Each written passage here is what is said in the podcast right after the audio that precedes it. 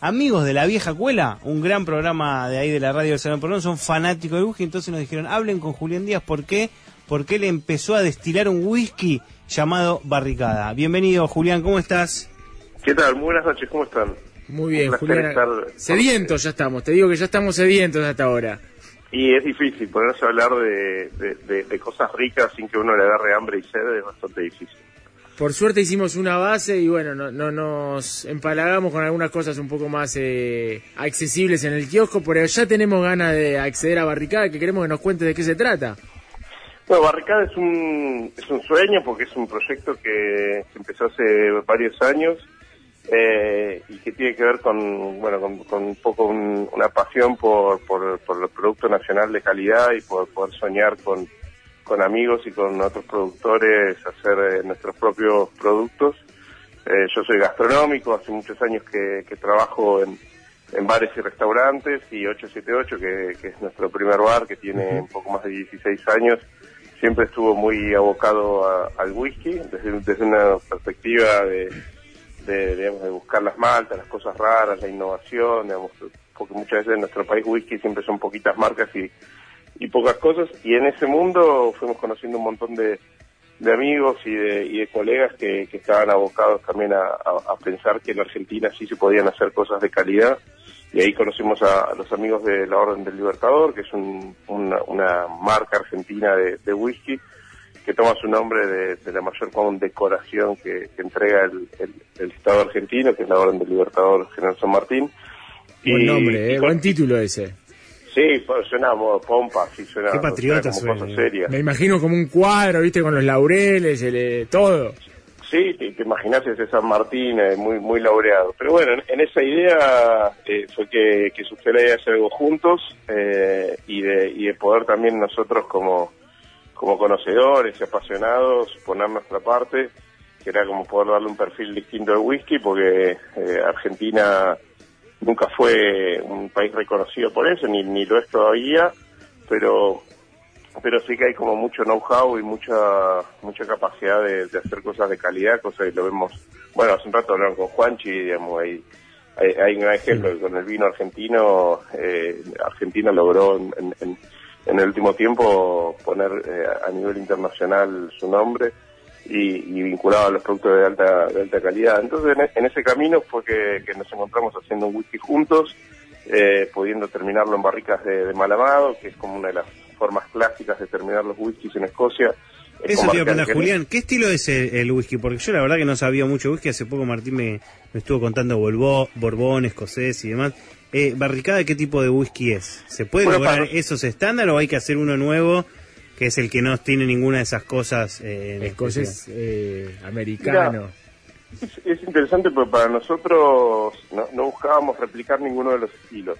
Eh, y creo que es un poco como una constante en la Argentina que, que somos la mezcla de todo lo que vamos encontrando, que lo vemos fácil en la cocina, que somos un poco italianos, un poco españoles, un poco con un toque francés, con un toque eh, de producto americano. y, ese camino, para mí es donde se construye identidad, así que creemos que que una de las caminas de la identidad es pensar que eso, que es un producto que no tiene que parecerse un escocés, sino que tiene que tener identidad mm. propia.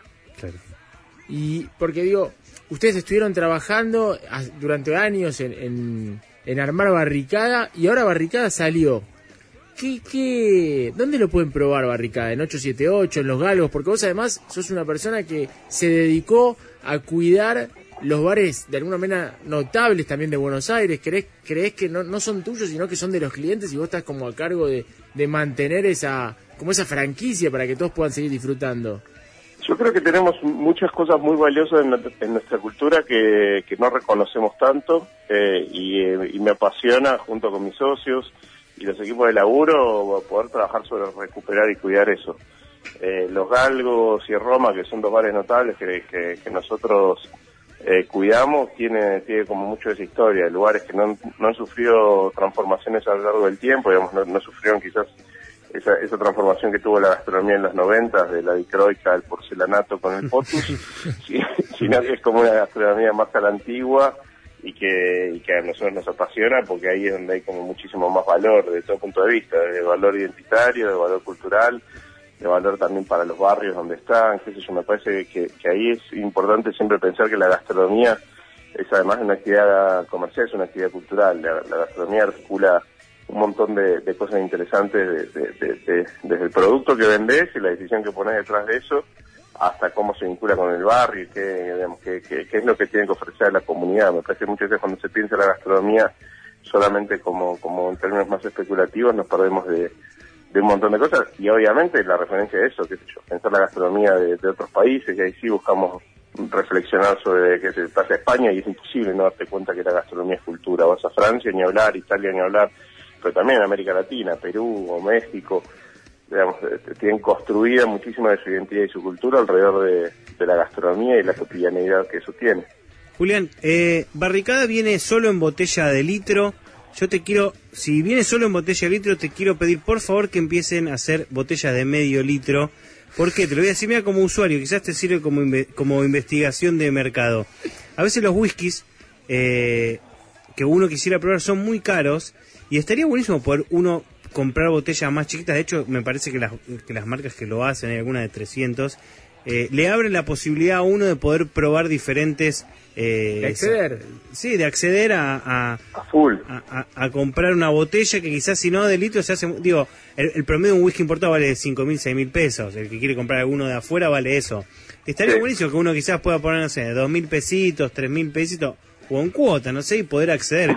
Barricada. Ahora 12, estás pidiendo ahora 12. O sea, ¿querés que llore? ¿Querés que llore? No, mira, nosotros lo hicimos en botella de 700 y para probarlo está en el bar. O sea que puedes probarlo antes de comprarlo. Ahí, en 878, en Torres 878, que es, eh, digamos, la, forma más fácil de asegurarse la compra y que es mucho más barato que los whisky que mencionás importados de, esos valores. Con una hamburguesa de cordero de base, ¿no? Que son muy ricas. ¿Cómo? Una hamburguesa de cordero podemos hacer de base para para, para Claro, hombre, pues es en la gracia de los bares. Los bares siempre fueron la forma de dar a conocer los productos de forma muy antigua. Las marcas siempre elaboraban sobre los bares porque la gente es, el lugar donde lo conoce antes de, hacer la compra y es una estrategia súper, súper vieja. Y para nosotros lo que hicimos, como, la, como las barricas están en el bar, durante bastante tiempo le dábamos a probar a la gente directo de la barrica, que es divertido, porque tiene otra mística pero bueno, ahora ya está todo embotellado y, empezamos a venderlo, así que la única forma de probarlo es de la botella. Pero, pero comparto, a mí me gustan las medidas chicas y poder... La petaca, eh, Julián, la petaca, dame una petaquita de barricada, por favor. Y la petaquita, que es un... ¿Para qué está el bolsillo interno, si no? No entiendo, ¿para qué está? ¿Para poner los no, no, para nosotros siempre hubo ahí una, una, una dimensión de, del whisky que que hacíamos desde hace muchos años, degustación de distintos whiskies en pequeñas medidas, con la idea de que, de que tomar whisky tiene que ser de, descubrir un mundo. con, el, consumidor tradicional de whisky siempre estuvo muy casado a las marcas y la gente más joven, los que ya se copan mucho con el whisky, por más que no sean tan jóvenes, están mucho más abiertos a probar siempre que se aparecen los whisky japoneses o un irlandés raro o las maltas escocesas que siempre son como más difíciles de conseguir. Entonces ahí hay un mundo que tiene que ver más con el conocimiento y con, indagar y poder divertirse mientras uno aprende y toma, que, es de lo más lindo de eso, ¿no? Como poder, entender que hay un mundo detrás.